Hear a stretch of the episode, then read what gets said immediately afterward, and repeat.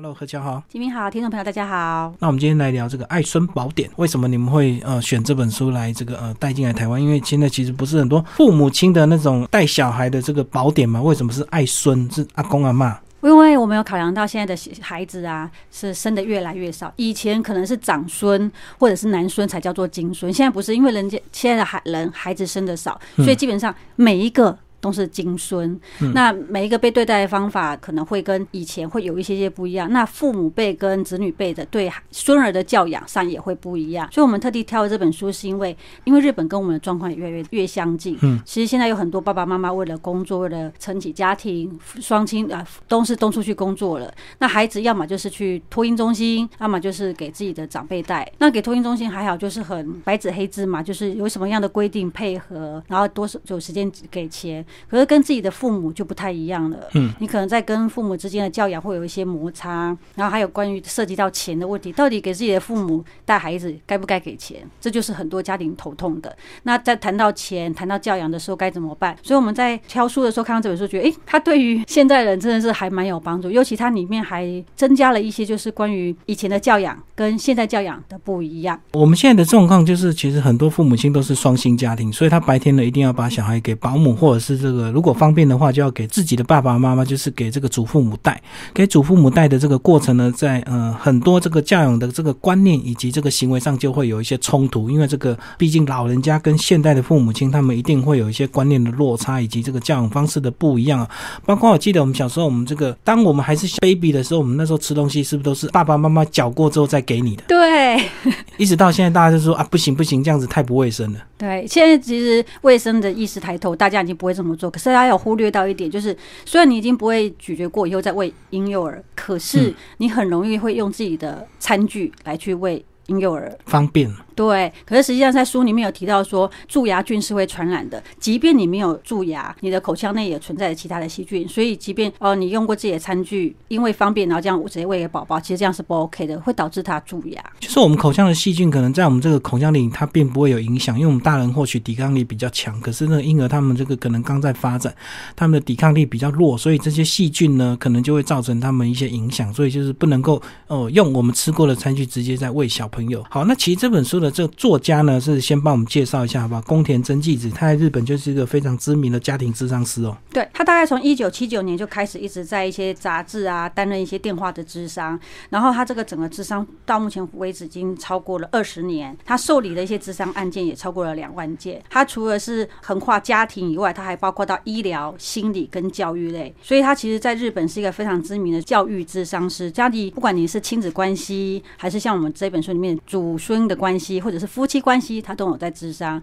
那这本书就是他特地把祖父母跟父母之间对于孩子的教养，把它浓缩集结成书。好，接下来何强把这本书的这个章节架构跟我们稍微介绍一下。在第一章的部分呢，其实它主要是我们就是从小朋友开始啊，你想说一个妈妈开始孕育有小朋友开始，比方说第一章你已经知道自己要当阿公阿妈了，那在你知道你自己要当阿公阿妈的时候，你应该要做些什么事？嗯，比方说他这里就会有一些就会想到说，我以前带我孩子的经验，那用在孙子上 OK 吗？其实。我我们的长辈他们活了这么久，然后带的孩子一定比我们这一辈的多。其实它就是一本活字典，所以方法一定是有用。可是会有一些观念，或者是因为医学的进步有所不同。像我们刚刚前面提到的关于喂食，对喂食这件事情，可能会大家已经有这个观念，不要主角。可是可能还难免脱不了，就是用自己的餐具喂宝宝。那另外一个就是，哦，我们以前最常说的就是什么一人吃两人补之类的啊。对，那是因为以前的经济没那么好，食物的。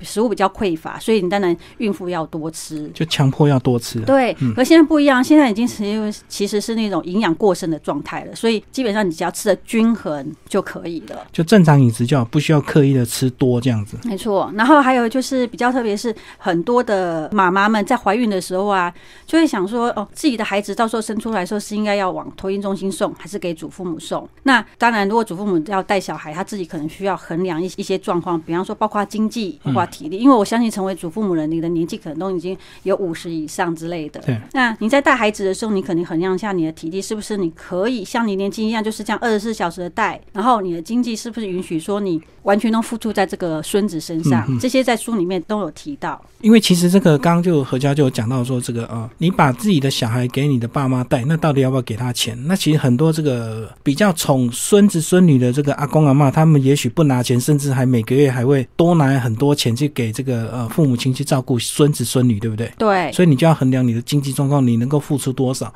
然后付出有没有极限，而不是无限制的一个提供这样子。而且其实啊，呃，这本书里面他有提到一个一项调查还没有去的，很多的祖父母跳下来照顾孙子，其实并不是说他们真的多疼爱孙子，其实他们疼爱自己的子女是生过孙子的，他们舍不得自己的小孩，就是为了工作，然后家庭两边蜡烛。烧，然后也舍不得说自己的女儿或媳妇为了照顾小孩跟这个社会中断了，因为他们也明白说他们是过来人嘛，明白说如果一旦离开职场要再回去，其实是有困难的。就是想减轻他们自己小孩的负担，因为他们会觉得说这个新手爸爸妈妈一定在经济上或工作上或者是在经验上都不足，所以他们就一定要跳下来帮忙。好，那接下来我们来介绍第二个章节。第二个章节啊，主要就是一些礼俗篇。我们知道从宝宝出生，呃，可能满月开始，一直到他一岁两岁，他都有一些习俗。这部分呢，书里面原本是日本的内容，但是我们特别把台湾的东西加进去，比方说。出刚出生的婴儿啊，他大概要在七十，他是在在七十二小时，就是大概三天时间的观察期，所以那段时间产妇是住在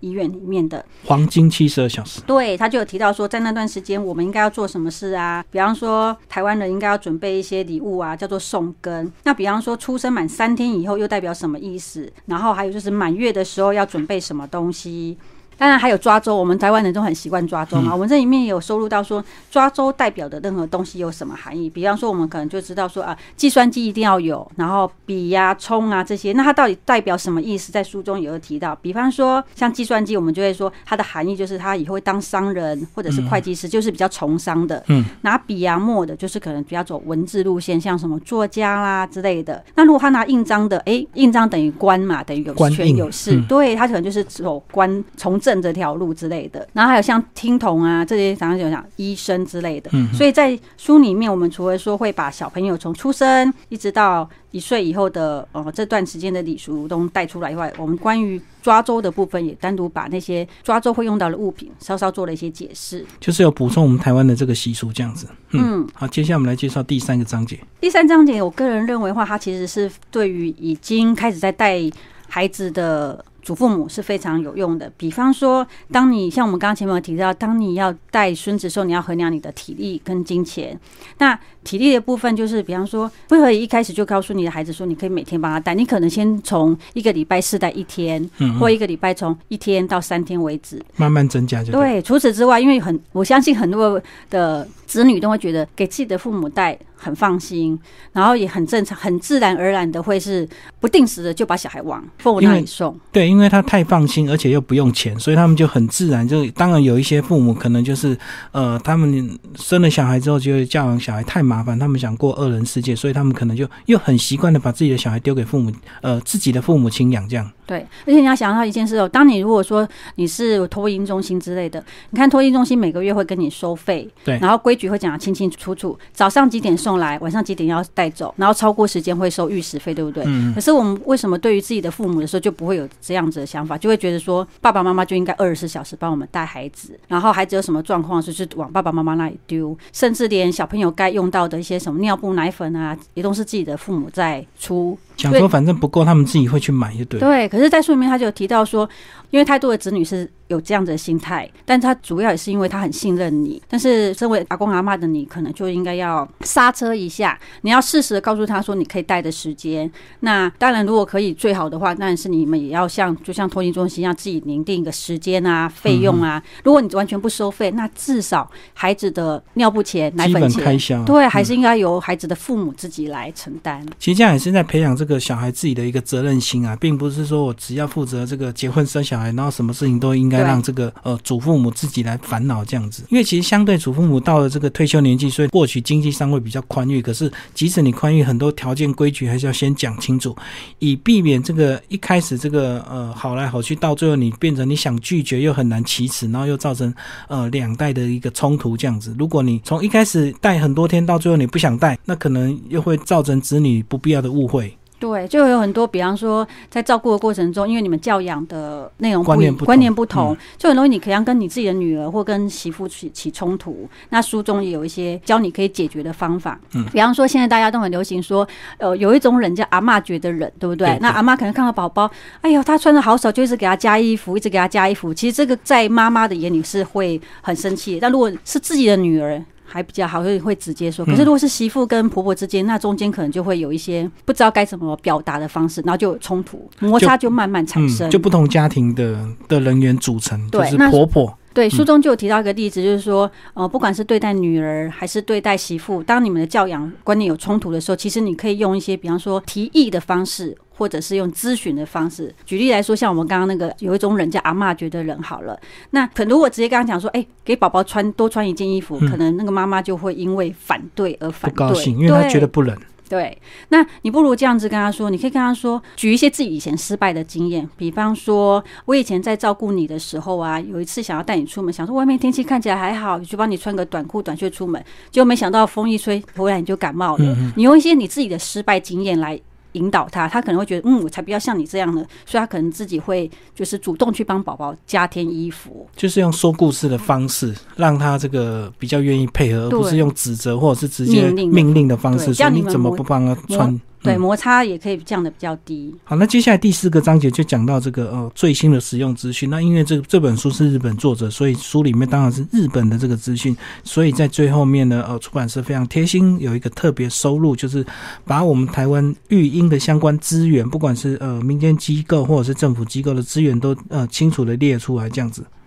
那我们在列这个机构的时候，其实我们发现到一件很有趣的地方，因为我们都知道嘛，如果宝宝给保姆带的话，在两岁以前其实是可以先跟我们的社会局申请补助的。嗯嗯，可是如果是给阿公阿妈带怎么办嘞？其实政府也有一直在推动，就是让阿公阿妈来，就是去考保姆执照。嗯，保姆执照它的整个过程其实是很劳心劳累，而且对老人家来讲其实负担很大。那我们在里面有找到一个云林县政府还蛮特别，云林县政府啊，它是主动辅导阿公阿妈他们去上课。辅导考照就对。对，那你去上，你只要完整的把那场他一系列推出的那个育儿的课程上完了，你就有资格照顾你们你们家的孙金孙，然后你还可以领政府给你的补助。但是我们这样整个就是查完以后发现，目前就只有云林县政府有，那其他政府还是必须你是必须拥有保姆执照。才会有的，这个可以提供给就是家里的媳妇或女儿已经怀孕了，你准备要开始照顾小孩的阿公阿妈参考。那关于说其他政府后来有没有跟进像云林县政府这样的话，你也可以打电话去社会局。我们在书里面有把各地的一些社会局的资料也把它详列出来。对这本书面印象很深的是，宝宝的阿公阿妈跟爷爷奶奶他们两边对于做满月酒这件事情的观念就差很多。有一家里他们家是还蛮富裕的，所以他们在满月酒上面就是又是送礼啊，又是摆宴席的。就很澎湃的。对，那另外一边会觉得说，他们家的家庭就是没有亲家来的这么的优，所以他们觉得只要呃自家人自己庆祝就好。他说那怎么办呢？那当然专家就可以跳出来讲话说，其实当你的亲家如果是想要这么，你就顺你就让他去做，他做他的，然后你做你的，顶多就是帮宝宝你们自己为宝宝另外做一次满月，就属于你们自己的。那他也鼓励阿公阿妈不要说去一昧的迎合亲家，但是也不要说一昧的一直拒绝他。其实里面有很多很委婉的拒绝方式。哦，所以简单方式就是做两遍就对，你们那边做一遍，我们这边做一遍。啊，你们要多豪华，你们去做。那我们这边就是亲戚朋友自己人办一办这样子。没错，其实就跟婚宴一样，有些婚宴也是会请两遍啊，男生那边请一遍，女生这边请一遍。那你那边要多铺张，你们就去铺张。那我们这边就可能很很简单很简单踏实这样子。因为其实呃两个人的结合都是两代表两个家庭的一个结合，所以两边的家庭本来就会有一些比较不同的一个呃成长背景跟因素，所以自然对婚礼怎么办，或者是包括满月酒怎么办，也会有不同的想法。对其实，在书里面有讲到这个坐月子的也会有观念的一个差别。别，对不对？有些人这个呃，比如说女儿嫁出去，她坐月子，她就比较想要回到娘家坐月子。嗯那你夫家的态度到底答应或不答应？当然要爽快的答应啊！我举个例子好了，我们在路上看到那些流浪猫、流浪狗，当他们怀孕的时候要生产，他们都一定会一直找、一直找，找到一个就是自己安心、放心的环境。那你何况是一个人？如果说呃，你的媳妇跟你提出来说她想要回娘家。坐月子，拜托，就爽快的答应他，你让他有个放松的心情，然后安心的环境，这样子他也不会有什么产后忧郁症。像前阵子不是才一个新闻说，然后宝宝才四个月，他就抱着宝宝跳楼之类的。我觉得其实，呃，因为产妇在生产完以后，确实她因为荷尔蒙的关系，她的情绪波动比较大，除了需要被多关怀以外，也要多被倾听。嗯所以她基本上有什么需求就满足她嘛，因为其实也就只有那段时间而已。那其实，在书里面有讲到一些非常中肯的建议，给一些阿公阿妈来看，就是有时候在坐月子的过程，或者是在小孩刚出生的过程，有些话真的不要乱讲，不要因为哦生了一个女儿，你就告诉她说啊，希望下次可以生个儿子，那这个大家就会有压力，说才刚生完，你马上就希望有儿子这样子。对，然后他就会这句话是记在心里面，甚至你去看宝宝的时候，尽量不要说什么，哎呀，这宝宝长得好奇怪啊，或者是怎样，就是宝宝好聪明啊，再多讲一些正面的话，让妈妈听得舒服。因为你可能无心的一句，啊，宝宝好奇怪，因为每个婴儿长出生出来都嘛很奇怪，皱巴巴的啊，对你无心的一句话，可能就会让妈妈一直记在心里面。而且，即使你是阿公阿妈，你要抱孙子孙女，还是要看一下这个呃他的父母亲的脸色，对不对？你不能够一看到很可爱你就去抱，因为可能这个小婴儿或许他抵抗力比较差，所以你可能要注意自己，呃，是不是要先洗手啦，或者是怎么样？然后是不是他现在这个状态适不适合抱，或者是小婴儿本来已经很想睡觉，你抱了之后，万一他不想睡，就在哭闹这样子。对，而且你在抱之前呢、即便对方是你的女儿，就是觉得阿公阿妈们也应该要先问问看妈妈，要尊重，对，你要问，然后如果妈妈答应让你抱，那你抱的时候啊，哎，主要这要真的要提醒啊，就是你在抱宝宝的时候，就尽量坐下来的不要方式。站着抱。对你站着，其实，在产妇的眼里其实很紧张，因为不晓得你会不会等一下手滑或跌倒之类的，那真的是对很危险。所以，第一你要问过爸爸妈妈；第二，你就是抱的时候一定要坐着啊。还有一点很重要，就是你一定要先洗过手啊之类才能去抱，不要说哦一进来啊问过，然后就直接这样抱起来，这样也会让产妇父啊或爸爸妈妈就觉得就很不舒服。那其实还有个重点，就是它呃里面有讲到育儿的经跟习，就是过去对的，可是到了现在看可能就是错的。包括在里面有讲到说趴睡，嗯。哦，原来有一段时间是流行这个趴睡这个理论，让小孩子趴着睡，嗯，流行的原因是因为因为头型好看，然后趴睡的 cocky 哦，对，而且趴睡宝宝确实他睡的是比较稳，可是趴睡同样的遭经过我们这样几十年的一些医学研究，会发觉到，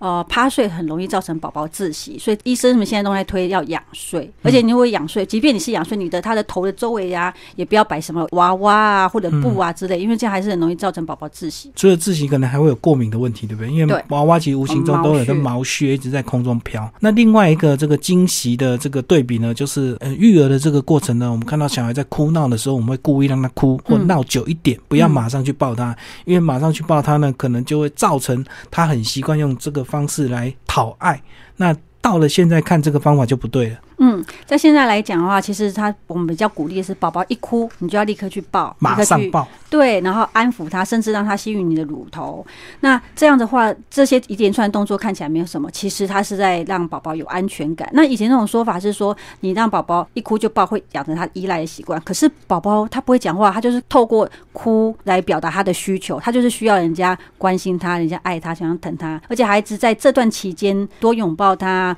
多安抚他，其实你对他日后成长的一些对于叫安全感的部分，可以建立他的安全感。这样我就想到，还有一种状况是以前呢，我们都会讲一句台语叫“辣煞加辣煞多”，就是随便吃啊，吃久这样才有抵抗力。可是现在也不行。那我觉得为什么会有差别呢？那就是因为以前没有这么多化学的东西，对不对？所以以前很多东西都是天然的。那即使你在地上吃到一些土，也不会怎么样。可是现在地上可能有 化，农药，农药啊，什么化学成分或者是哦环境荷尔蒙蒙什么的，对所以现在的环境就跟以前不一样。不一样，对。而且你看，以前我们呃小朋友如果走出家门，可能就脱了鞋子自己在马路上跑来跑去，甚至在乡间踩着土这样跑来跑去。嗯现在不行，现在你出去可能就是怎样脚会受伤啊，或者是说你到土里面，像刚刚讲的，现在农作物用了很多的农药，对就你可能导致你自己金皮毒，然后中毒之类的。好，那最后何乔帮我们总结这本书。这本书的话，我们非常推荐，就是已经要准备成为阿公阿妈的祖父母们，因为那里面除了像刚刚提到有一些卓氏经飞的一些推荐建议以外，它里面还有针对于说，说你从呃你要当祖父母了，然后到你你的孙子已经出生了，然后你跟你的。儿子、女儿、媳妇之间的一些关系怎样去磨合，然后还有教你一些讲话的技术，因为其实礼多人不怪，书中有提供你很多一些讲话技术，跟你一些呃送礼的小技巧，这样让你跟你的亲家，好跟你的儿子、女儿之间也可以有很好的关系。我们这本书强调的是说，你看到他，你就是女儿放心，媳妇安心，儿子贴心，女婿孝心，然后亲家也自在。啊，另外的话，我们这本书在编辑过程中，我们有有查到啊，在台湾，因为一般来讲，我们台湾可能只知道呃亲子。馆就是父母跟孩子去，可是我们找到说，在台湾有一第一座祖孙馆。祖孙亲子馆，他在基隆，在基隆的调和街那边。所以，如果说你是带孙子的阿公阿妈的话，推荐你可以带着你的孙子到那边去享受一下你们的祖孙时光。最后的话，因为我们在书里面也收录一些儿童福利机构的咨询机构查询，所以如果说你对于说我们刚刚呃节目里面提到说你要怎样去申请补助，然后小朋友在几岁会申可以申请什么，其实你可以透过一九五七的福利咨询专线，甚至于说你如果要找临时的托育、临时的保。保姆什么的都可以透过这个一九五七的专线去寻求协助。好，今天非常谢谢新自然主义的这个编辑何强为大家介绍这个《爱孙宝典》这个日本知名的家庭智商师宫本真纪子呃所编著。好，谢谢。